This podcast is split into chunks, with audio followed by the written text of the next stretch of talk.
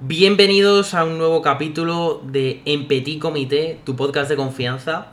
Eh, bueno, en primer lugar, eh, un servidor y yo, eh, Rafael de la Guerra, que ahora entrará. Os queremos dar las gracias por la acogida del tremendo capítulo con Jorge de la Guerra. Y te lo dejo todo a ti, Rafa, ¿cómo estás? Pues hola Rafa, eh, muy bien, la verdad es que estoy muy, muy contento y sobre todo muy sorprendido por, la, la, acogida que ha tenido ese capítulo, la verdad que ha ido súper bien, eh, es el capítulo que digamos que más nos habéis comentado que os ha gustado, la verdad que quedó súper bien, o sea, quedó súper interesante, eh, tratamos muchos temas muy, muy, muy guays, la verdad. Así que nada, bueno, obviamente el tema de los invitados, como, como hemos hablado más veces, se pueden repetir, o sea que seguro que Jorge volverá, Javi volverá también, así que nada, muy guay. Y nada, si te parece podemos empezar a hablar de, cositas que han ido pasando últimamente. Sin duda, eh, hoy vamos a hacer un capítulo de, de, actualidad. En concreto vamos a hablar tres temas, pero antes de nada, dentro intro.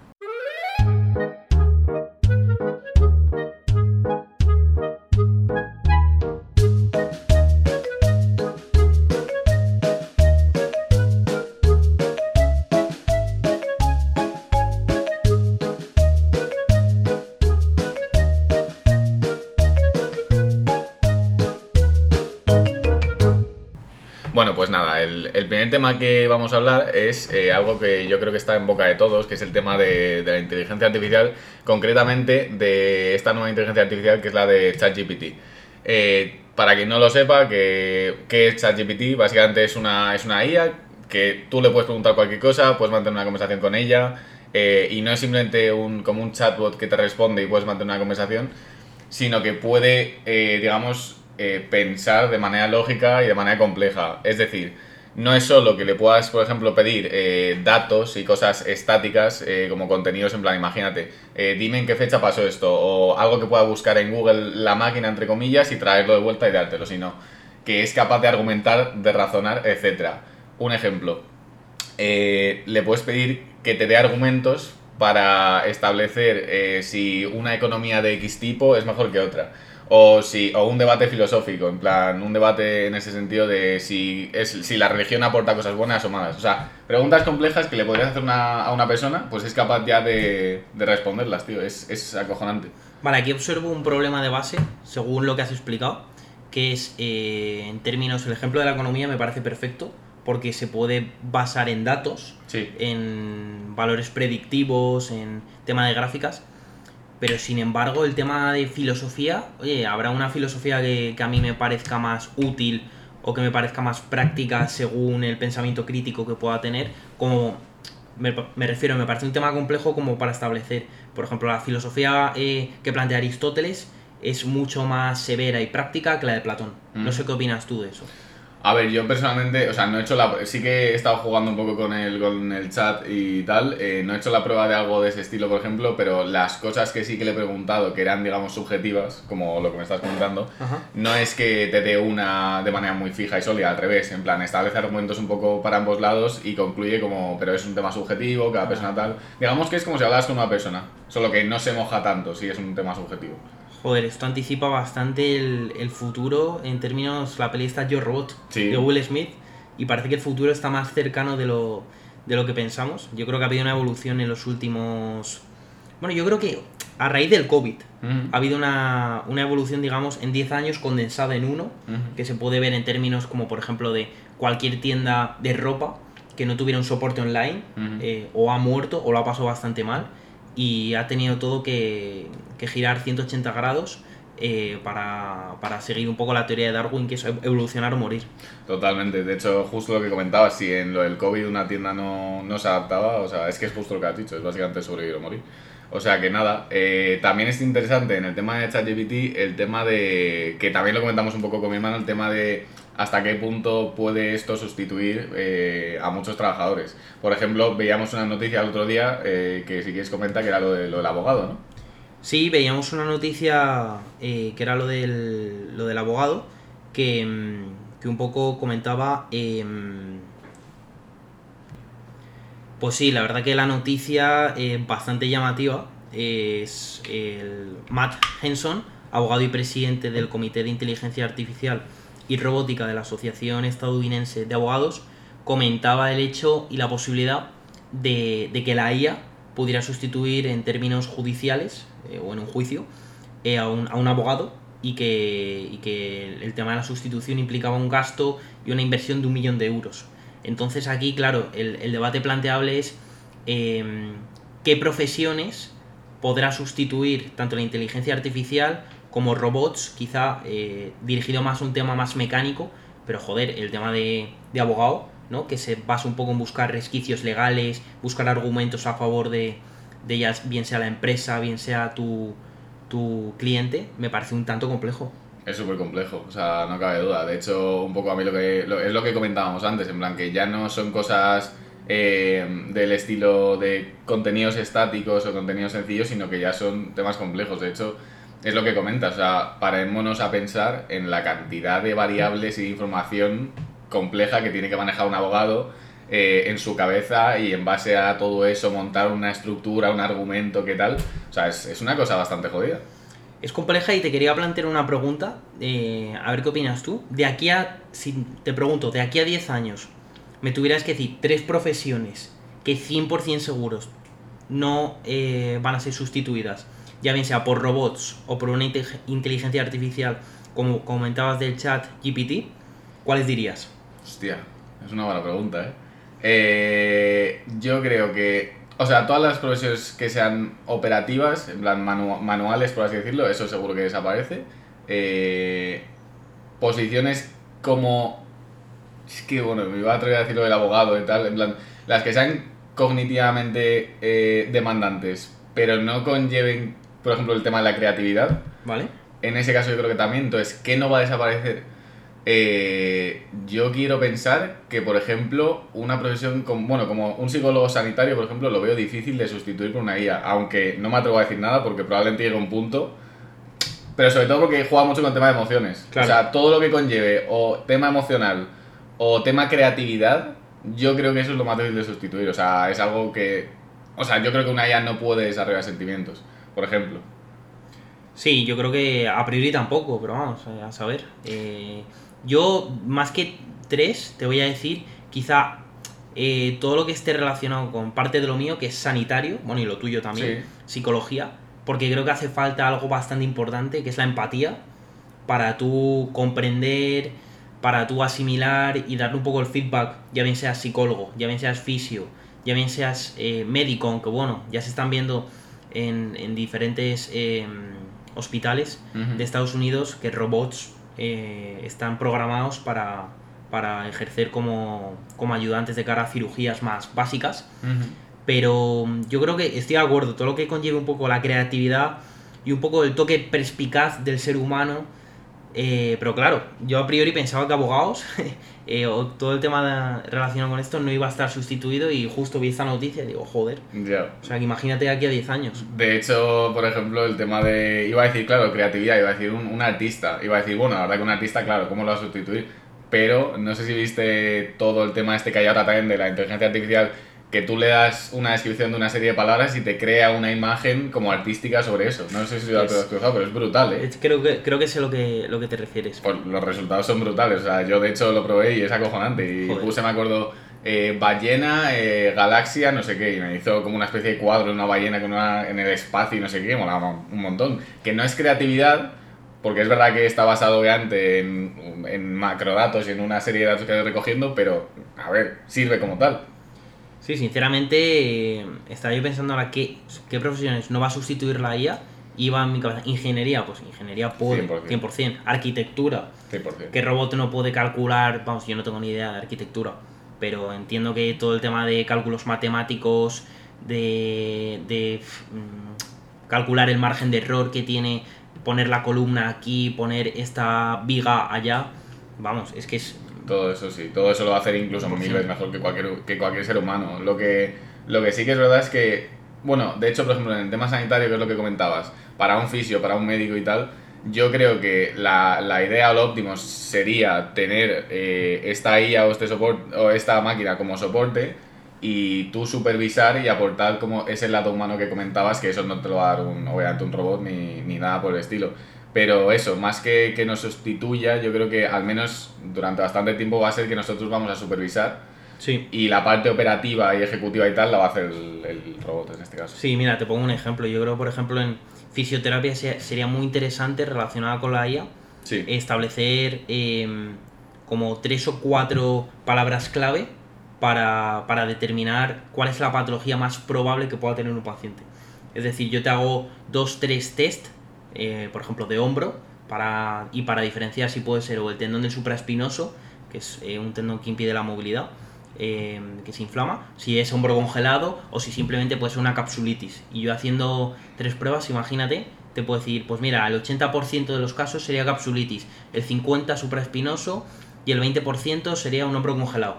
Eso sería tremendo, ¿eh? Sería buenísimo. De Sobre hecho- todo te ahorra tiempo. Sí, sí, mazo, mazo. O sea, yo, vamos, eso lo veo súper útil y además lo veo interesante. De hecho, para, para fisio y para médico igual. O Sí, sea, tremendo. que una máquina te pueda predecir y dar como estadísticas de, pues mira, en base a todos los criterios que has ido metiendo, lo más probable es esto, esto y esto. Pero ves, ahí sí que es verdad que probablemente me daría más confianza que una vez ya tiene todos los datos, sea un médico o un fisio el que tome la decisión final, digamos Claro. que supervise, Eso es. más que la máquina. Claro, eh, digamos que en términos sanitarios podemos concluir que puede ser complementario, Mm. pero que no, no va a llegar a sustituir, al menos de aquí a 10 años. Eso, eso ¿no? es. Porque me parece que tiene que haber un poco también. Pero al final, en todo el tema sanitario hay un componente importante psicológico, donde es entender no solo la patología, sino eh, lo que conlleva la vida del paciente, eh, qué, qué desemboca, qué le está impidiendo, qué funcionalidad puede perder. Y todo eso, joder, siendo un paciente y que te diga un robot, eh, no puedes hacer esto. claro, no es igual, no es igual. Que te lo diga Wally. claro, por ejemplo, mi padre, eh, que he estado alguna vez con él, eh, claro, decía, imagínate esas cosas que son como... En plan, que obviamente te lo da la experiencia y en caso de fisio, psicólogo, siempre va a pasar, y en la mayoría de trabajos, ¿no? Pero que la intuición a veces te dice cosas que no son racionales, que no Eso puedes es. detectar, que tú no, le, que no puedes meter como parámetros a una IA porque ni siquiera sabes explicarlas, pero que eh, digamos que te sirven para predecir de qué se puede tratar. De hecho, por ejemplo, mi padre, algún caso que ha tenido que nos contó eh, de una persona que objetivamente no tenía nada que dijera, guay, esto tiene que ser un tumor o algo grave, pero a él por algún motivo le daba que hace una prueba de no sé qué porque es que no sé, me da, me da, me da, me da, y efectivamente era. Eso no creo que le pueda haber una IA. Claro, y probablemente eh, ese caso concreto, no lo sé, ¿vale? Pero, pero en casos independientes pueda ser clave ese juicio crítico para determinar o para anticipar un problema, Sí. ¿sabes? A mí sí me pasa a veces que, que algún paciente viene con X patología y digo, a ver, pues yo me haría esto, me haría lo otro, y luego pues confirmas ciertas sospechas eh, a través de tu intuición, como bien dice tu padre. Eh, lo cual veo complicado que pueda predecir una IA o un robot, la verdad. Sí, Porque es esquema dentro de un cuadrilátero, ¿sabes? claro, es un tema, es un tema complicado. Y bueno, y más allá de sanitario, yo creo que es lo que hemos hablado. Yo creo que sí que la tendencia va a ser a que sustituya prácticamente todo a la larga. Lo que has dicho, dentro de 10 años, no sé si dará tiempo a que sustituya todo, ni mucho menos. Pero, y esto creo que lo planteamos en el, en el podcast con mi hermano, eh, ¿qué va a pasar cuando el 80% de puestos de hoy en día estén cubiertos por una, por una inteligencia artificial? ¿Qué hacemos con el resto de personas? Pues habrá que reubicar. eh, pues habría que ver, por ejemplo, dónde iba el hombre que, que con su carro de caballos transportaba a la gente eh, de una ciudad a otra cuando se dio la revolución industrial. Sí, ¿no? Porque al final ese, ese tipo de trabajo se perdió, entiendo, por, por ya bien sea trenes o posteriormente por coches. Entonces, ¿dónde se puede reubicar? El problema es que yo creo que la revolución industrial 2.0 que se viene ahora es bastante más gorda. sí, sí, sí, claramente. Entonces, todo, obviamente, todo el tema mecánico, pues ya bien sea, eh, por ejemplo, camareros, como bien comenté en el anterior podcast, que yo fui a un restaurante y había un robot sirviendo comida. Eso entiendo que es una persona que está dejando de trabajar y son ahorros de coste tanto para el local como para como para bueno el jefe y, y quien, quien lleve ese negocio. Sí, sí, sí. De hecho, yo creo que, vamos, claramente va a ser la tendencia y es que al final todo ese tipo de trabajos lo van a hacer un millón de veces mejor que un ser humano y sobre todo lo que has dicho, de una manera mucho más eficiente. Entonces, a nivel económico, a nivel de rendimiento y todo y de productividad, es que siempre va... Vamos, yo soy empresario y siempre voy a preferir la inteligencia artificial en esos puestos, está claro. Obviamente, obviamente. Pues la verdad, no sé qué opináis vosotros, que mm, oyentes de Petit Comité, qué mm, trabajos creéis que puede sustituir la IA, y ya no solo de aquí a 10 años, porque ya, como bien comentábamos también en el anterior podcast, se están viendo en diferentes casos que están implementando pues como bien comenta Rafa, ya bien sea por ahorros de coste, porque al final, joder, eres empresario o llevas un negocio y lo primero que quieres ver es eficiencia y sobre todo eh, ahorro de personal y más ahora que está todo complicadete, la verdad. Eh, cuéntanos cuál es el segundo tema calentito con el que traemos hoy. Pues el segundo tema gira en torno a nuestra querida ministra del Ministerio de Igualdad, Irene Montero. Eh, bueno, yo creo que habéis podido ver en las noticias y para los que no hayáis podido verlo, eh, bueno, todos conocemos esta polémica ley del solo sí es sí, ¿no? Eh, que ha tenido bastante revuelo. bueno, ha salido la, creo que es la segunda de, Irene Montero, del Ministerio de Igualdad, en un podcast con, con otras personas y bueno, están comentando pues que como que todo esto que está criticando la oposición, y no solo la oposición, yo creo que incluso dentro del propio PSOE, eh, de que es una ley que está mal formulada y los efectos que está teniendo los jueces es que hay, hay violadores, hay personas que han cometido delitos en términos de violencia de género y eso, que se están beneficiando mucho de esa ley porque están trabajando condena, etc. Entonces, bueno, básicamente la, esta mujer, que no me acuerdo ni cómo se llamaba, la verdad, eh, lo que hacía era comentar que decía, además me acuerdo la frase porque se me ha quedado mucho, decía, de los creadores de ahora que se puede cambiar de género, eh, la gente va a ir a cambiarse el género cada mañana, todos los días, vienen eh, con la ley del solo sí es sí, los, todos los violadores a la calle o algo así. Y nada, y se reían entre todas y tal. Y comentaba que nada, que, que ya ves tú que qué diferencia hay en que un tío de estos esté 6, 8 años, que qué más da dos años arriba, dos años abajo, que qué dramático y que qué tontería. Entonces, bueno, esa es un poco la, la situación. Entonces, te quería preguntar en tu caso cómo, cómo lo ves, qué opinas. ¿Qué opino, eh? Que me lanzas el, el balón caliente para que me moje yo, eh. La verdad que, que te he revuelto la pregunta. No, hombre. Eh, sí, bueno, la mujer esta, la número dos, es Ángela Rodríguez, Sí. que lo, lo comentaba el otro día, ¿no? Que lo- la pregunta es que ¿qué más da 6 o 8 años? Pues, pues hombre, importa, yo creo, ¿no?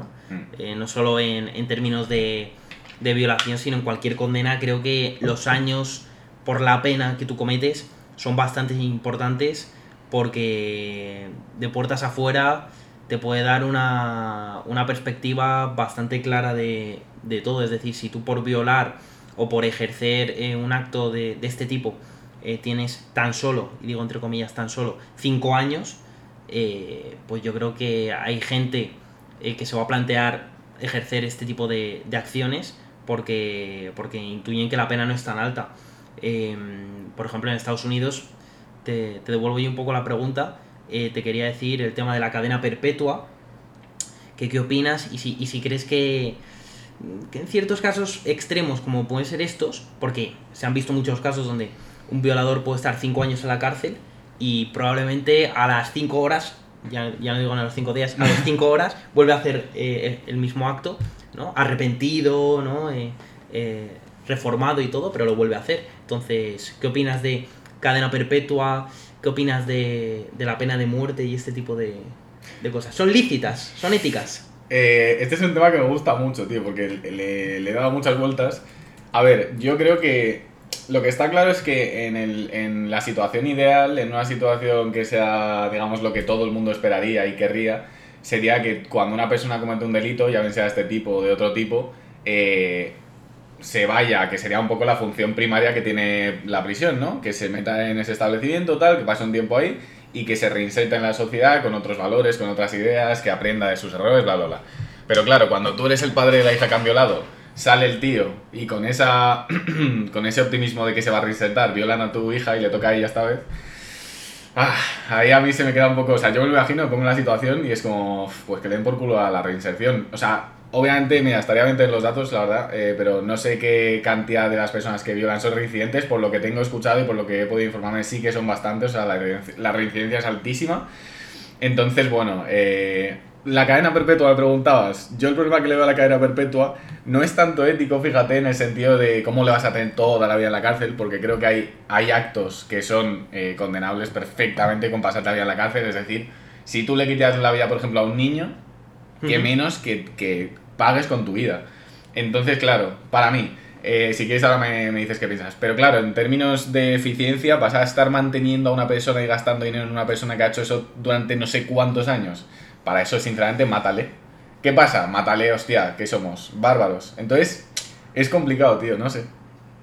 Es complicado, sí. Yo, por ejemplo, eh, estaba buscando justo, estaba escuchando, vi que la pena, acabo de ver que la pena de muerte en Estados Unidos fue instaurada en el 88.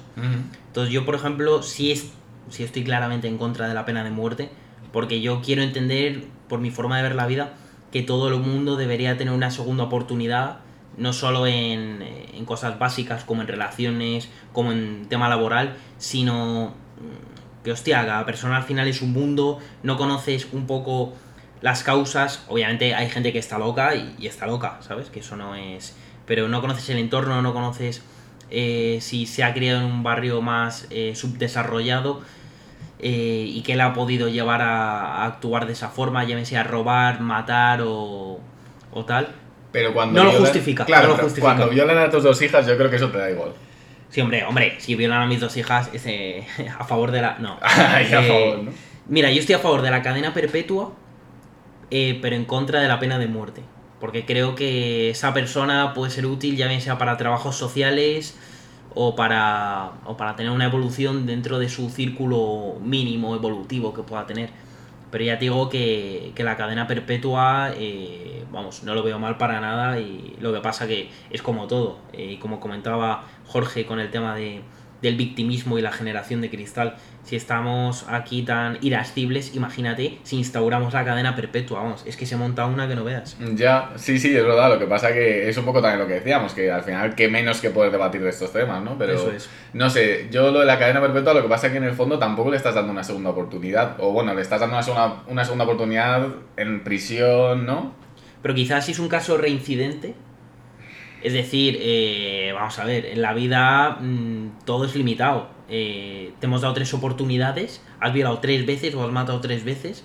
Una vez se han cumplido una pena, pongamos, de 10 años. Es decir, 10 años. Está en la cárcel, has vuelto a matar otros 10 años y has matado otra vez.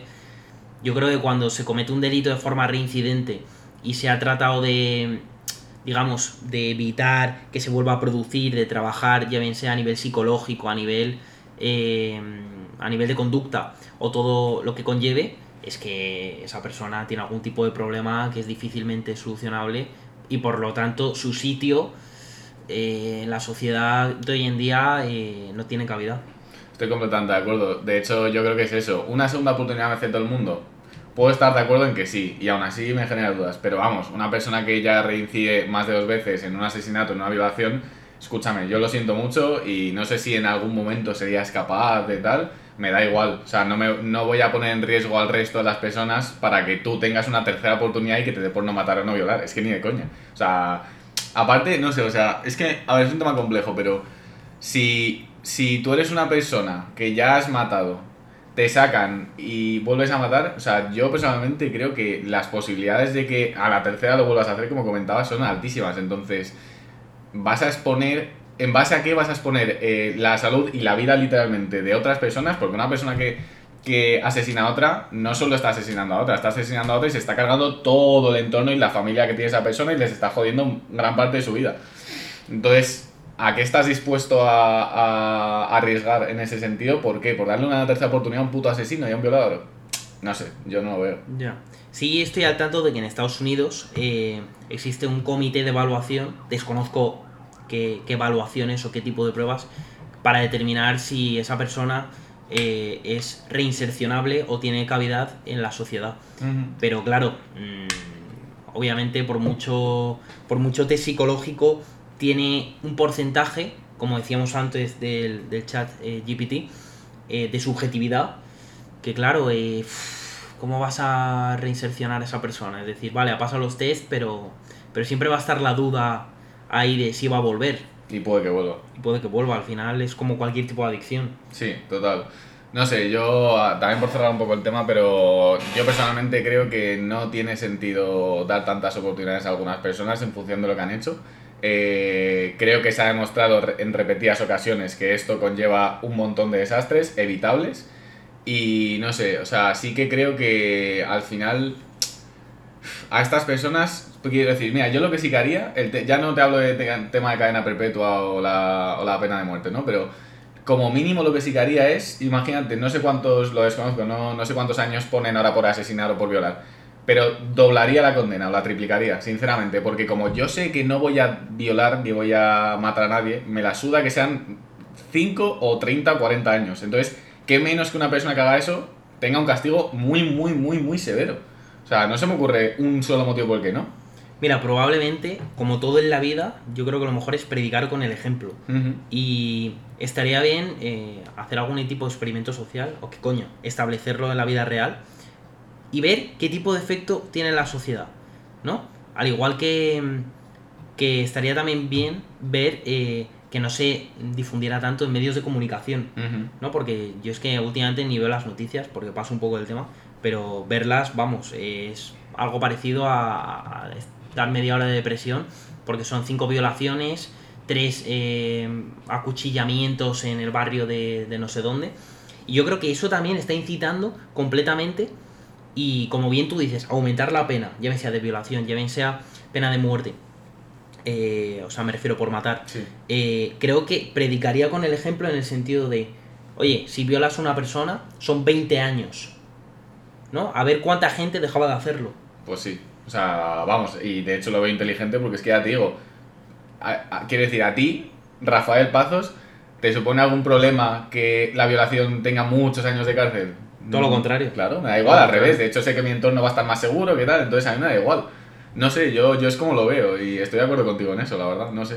Todo lo contrario. Parece que al final eh, es como se cumple un poco la realidad que se transmite en las películas, que el malo, entre comillas, siempre se sale con la suya, cinco añitos y luego vuelve a hacer tal, ¿no? Eh, todos hemos visto la típica peli de, de narcos, donde el tío le meten tres años y al salir ya está moviendo su siguiente, su siguiente acto. Sí, Entonces, bueno, para cerrar el tema, yo eh, estoy en contra de la pena de muerte, pero estoy súper a favor, no solo de algún tipo de cadena perpetua mediante un comité de evaluación, eh, sobre todo en casos reincidentes, sino en aumentar mucho la pena de ciertos delitos, como, como bien tú dices, de violación, de matar a alguien o de, de algo que conlleve algo grave. No solo para el individuo, sino, como bien tú dices, para el entorno. Porque se nos está olvidando que cuando tú violas a alguien o matas a alguien, ese alguien tiene una madre, tiene un padre, tiene un futuro, tiene sueños por cumplir y te los estás cargando. todo, totalmente de acuerdo contigo y de hecho eso es lo que habría que considerar y creo que en parte es lo que justificaría doblar o triplicar esas condenas. O sea, creo que es lo que le da sentido realmente, ¿no? Sí, sí, totalmente. eh, para cerrar este tema.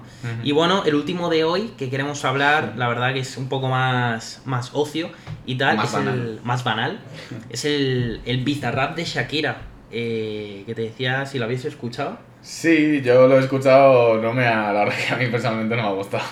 ¿no? Yo ayer veía, veía bastante buen feedback y yo a mí tampoco es que me haya gustado mucho, ya no solo por el contenido, sino a, a nivel un poco melódico y tal. Sí es verdad que me mola bastante. Pero bueno, le tira, podemos decir que es un Residente 2.0, la tiradera de Shakira. Es un poco plan viva la vida, ¿no? Te tiro todo lo que sea. Pero sinceramente te lo voy a resumir en una frase, no me gustaría ser el hijo de Piqué y Shakira.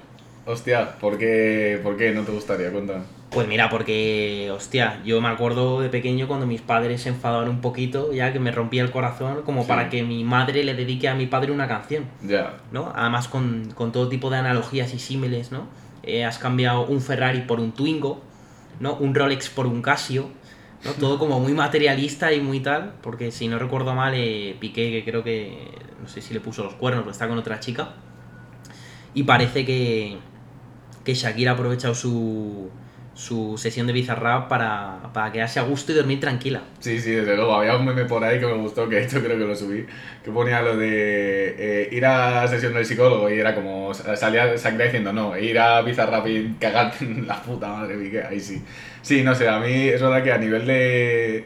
No sé, iba a decir madurez, no sé si es madurez, pero tío, pensando un poco justo en los hijos, eh, no sé, me parece innecesario. O sea, me parece que hasta a esta edad, en plan, podías haber hecho quizá alguna pullita, alguna cosa muy suelta, pero de una manera muy implícita. Pero es verdad que ha ido como a cuchillo y es como, tío, que eso lo van a Ha escuchar. ido a tope, ha ido a tope. No lo entiendo, la verdad. La verdad. Sobre todo también ha tenido muy buena acogida en el sector femenino por eh, todo tipo de mensajes, que ojo, yo estoy a favor, eh, lo recalco, si, si hace falta, de, de la igualdad, de, de La muletilla. hombres, mujeres, la muletilla. La tengo que decir, la- tengo que decir la muletilla, porque luego alguien puede escuchar esto y Claro, claro. ya me ha pasado que me dicen, oye tío, tal, digo, bueno, Si quieres, te vienes al podcast y lo hablamos. Sí, sí, lo hablamos. ¿Vale? No me lo digas fuera. De hecho, invitamos a cualquier persona que obviamente esté, esté de acuerdo o no esté de acuerdo con lo que estamos diciendo. Si se quiere apuntar, está más que invitado, o sea que nada. Total, total. sí. Precisamente, eh, bueno, esto no tiene nada que ver, ahora hilaré con, con lo que iba a decir, pero a mí me gusta mucho más debatir con gente que no opina como yo, porque creo que puedo eh, sacar pensamientos más, eh, más ricos, más Constructivos, ¿no? más constructivos, que, a- que al final, por ejemplo, estar aquí hablando que estamos muy de acuerdo en todo, Sí. ¿no? Pero bueno, eh, el tema este de Shakira, con la mítica frase, no sé exactamente qué dice antes, pero dice las mujeres ya no lloran, ahora facturan. ¿no? Que, que ha salido muchas mujeres, pues sí, tienes razón, eh, ¿no? Un poco el movimiento feminista, que está muy bien, pero, pero a mí me cansa el tema de recargarlo tanto, ¿sabes? Ya, no sé. Esto ya es opinión personal, ¿eh? Sí, a ver, yo por ejemplo en este caso, mira que hay muchas cosas que me molestan de ese tema y tal. Esto en concreto, que en una canción de pf, pues vale, o sea, Sí, no, imagino, final. claro, imagino que es un poco como lo de mujer empoderada, tal, o sea, Eso es. vale, me parece bien, no... Sí, ahí sí que no... sí, no bueno, no. puede ser, puede ser. El problema es cuando sale la rama esta extrema, ¿no? De, es que no me parece bien que este hombre... Vale, ya, Sí, ya. sí, ya sí, sí, ya eso sí, eso está. sí. Bizarrap 54 y ya saldrá. Sí, Tío, pues tú comentabas un meme, a mí me hizo ot- otro muchísima gracia. Porque, porque bueno, no lo sé a ciencia cierta, pero creo que Aitana no está con. Joder, parece esto, macho, sálvame. Pero creo que, creo que Aitana no está con el chico este, con Miguel ah, Bernardo. sí, sí, sí. y, y comentaba, decía, decía Aitana, me ha parecido brutal el bizarrap de tal, y ponían, prepárate para la siguiente Tú Bernardo, tú eres el siguiente, ¿sabes? Como el Qué bueno, calamar. sí, sí, sí. Y me ha parecido tremendo, tío. Qué bueno, qué bueno, pues... La verdad. Pues sí, no sé, pero vamos, así un poco por, por eh, hacer una conclusión, yo, a mí la parte que más me preocupa, yo creo que es lo que has comentado tú de, de los hijos. Es verdad que ahora que me pongo en la piel, tiene que ser como raro ver a tu madre metiéndose con tu padre y soltándole esas pedazos de Sí, sí, pullas. sí. que Está el padre la Kingslick haciendo ahí con el Kun, Claro, claro. ¿sabes? Cositas y guay. Y la madre con, con el Biza Con tirando la Ibiza, tiradera. tío. No sé, me parece un poco inmaduro personalmente, ¿no? ¿Cuál es tu. ¿Cómo nos gustan los tops? Aquí, tu top 2 de sesiones, tío, del Biza. Eh, ¿Y yo- por qué? ¿Y por qué? En plan, desarrollame un poquito. Hostia, yo no sé si estoy tan preparado como para desarrollar. Eh, No, pero tu gusto, en plan, O sea, lo que me me gusta, gusta, por sí. esto, por lo otro. Lo que me gusta sí que te lo puedo decir. La número uno para mí sí que fue la de Residente. O sea, me gustó un montón. De hecho, fue de las primeras que escuché Bizarrap que dije, hostia, qué guay y tal, me ha encantado. Otra tiradera. ¿eh? Claro, justo, otra tiradera. Tampoco me. Y soy honesto, no conocía el beef que había entre Residente y el otro, no me enteré de nada. Y. J Balvin, ¿no? Eso, y J Balvin. Pero luego ya cuando me enteré y tal, molaba mazo y musicalmente me gustó mucho. Y obviamente la otra es la de Quevedo. A mí la de Quevedo me flipó, tío. Ostras, o sea, la es verdad que se ha hecho muy pesado porque la repiten mucho, pero es un temazo que te quedas. A mí me encantó. La de que está muy bien, tío. Sí, sí, ¿Y en tu caso? Sin duda. Hostia, a mí la de Residente también Residente, mola. eh, me gusta bastante. Y luego me gusta la de Villano Antillano. Ni la he escuchado. Esa es en plan. Villano antillano. Sí, sí, sí. Ya, igual la ponemos aquí de fondo ahora para que la escuchéis. Pero la verdad que, que está guay. A ver, a mí, el tema de Bizarrap siempre me parece bien que dé oportunidad, sea a artistas conocidos o otros no tan conocidos, para, para ya bien sea tiradera o exponer un poco eh, problemas sociales, ¿no? Que es lo que se basa un poco el rap, exponer temas sociales. O sea que, que bueno, el resumen es un poco ese. De- desde luego el, el polizón, el ganador de todo esto, desde luego es Bizarrap. Es el Sin único duda. que gana, vamos. O sea, es, se ha hecho súper viral, lo ha escuchado Joder. todo Dios, o sea, que él es el más listo de todos. Y de hecho, eh, si lo tomas como una empresa, para mí el modelo de negocio que tiene Bizarrap es súper original. En plan, un espacio para tirarse beef entre la gente, con música que encima es mazo bueno produciendo. Me parece brutal, parece un. Es tremendo. Y probablemente por cada beef sabe que tiene garantizadas cinco sesiones más. Literal. ¿No? Porque si el residente le tira al otro, el otro quiere venir. claro. Espérate que Piqué no se venga, ¿no? Claro, lo, lo que tiene que ser raro, me imagino, es cuando alguien mete beef en Bizarrap y luego el otro vuelve y es como, ¿has visto a Bizarrap eh, con el que me ha metido mierda haciendo así, moviendo las manos, tal? Y luego conmigo, no sé. Claro, es decir, el- la base del otro está más guapa. ¿eh? Claro, exacto, exacto. No, no te llevarás mejor con él. Claro, tiene que haber competencia ahí, sí, sí. Pero bueno, chicos, eh, nada, para cerrar un poco el capítulo, no sé qué opináis vosotros de los tres temas que hemos planteado, tanto del, ya, del chat GPT, eh, como bien comentaba Rafa, eh, que es una IA, una inteligencia artificial que, la verdad que ya está aquí, que ha sustituido gran parte de... que ha sustituido, que va a sustituir yo creo gran parte de las profesiones, de las cuales hemos planteado varias. El segundo tema, que era lo de Irene Montero, Sí, el No. tema del feminismo. eso es del feminismo, ¿no? Un poquito entre, entre risitas, la segunda de, de Irene Montero. Y un poco ya, eh, para terminar, el, el Bizarrap, que es bastante actual de Shakira, que lo ha petado, y queríamos dar nuestra opinión. Eh, y eso es todo, Rafa. Pues sí, eh, poquito más que comentar. Eh, me... Es verdad que me ha hecho gracia porque al final se ha convertido, hemos pasado de un tema complejo tecnológico a la parte de Irene Montero y hemos acabado con, con ¿cómo se dice? Con la prensa rosa casi. Hemos acabado en el plato de Telecinco. Justo, justo, el plato de Telecinco con Jorge Javier Vázquez. Eso es. Pero nada, eh, nada, está bien, ha sido interesante. Así que nada, por mi parte nada más. Por supuesto, agradeceros el tiempo como siempre que nos dedicáis y que nos vemos en el siguiente y tendremos un invitado, esta vez sí que muy muy especial también, fíjate. Muy especial como, como la intro de todos los capítulos. Efectivamente. Eh, la verdad que sí. Eh, va a ser un tema que va a traer bastante controversia, no quiero meter mucho hype, pero, pero vamos a traer eh, un, un invitado que no solo va- es especial, sino que, que puede tener eh, una opinión diferente a la nuestra, que como bien decía antes Rafa, oye, a cualquier oyente que está aquí y que no opine como nosotros, estáis por supuesto invitados. Eh, tenemos el Instagram en Petit Comité, nos podéis eh, hablar por ahí, podemos eh, comunicarnos por ahí. Y, y vamos a traer, ya te digo, un invitado eh, que opina diferente a nosotros, vamos a exponer diferentes opiniones. El tema me lo voy a guardar eh, para, para la semana que viene. Recordar, bueno, si os ha gustado el capítulo, nos podéis puntuar con 5 estrellas, tanto en Spotify como en Apple Music. Esta semana vamos a abrir probablemente cuenta de TikTok, subiendo reels así de, diferentes podcasts. Y, y poco más, chicos, un placer eh, que nos dediquéis este tiempo, abiertos a cualquier tipo de sugerencias.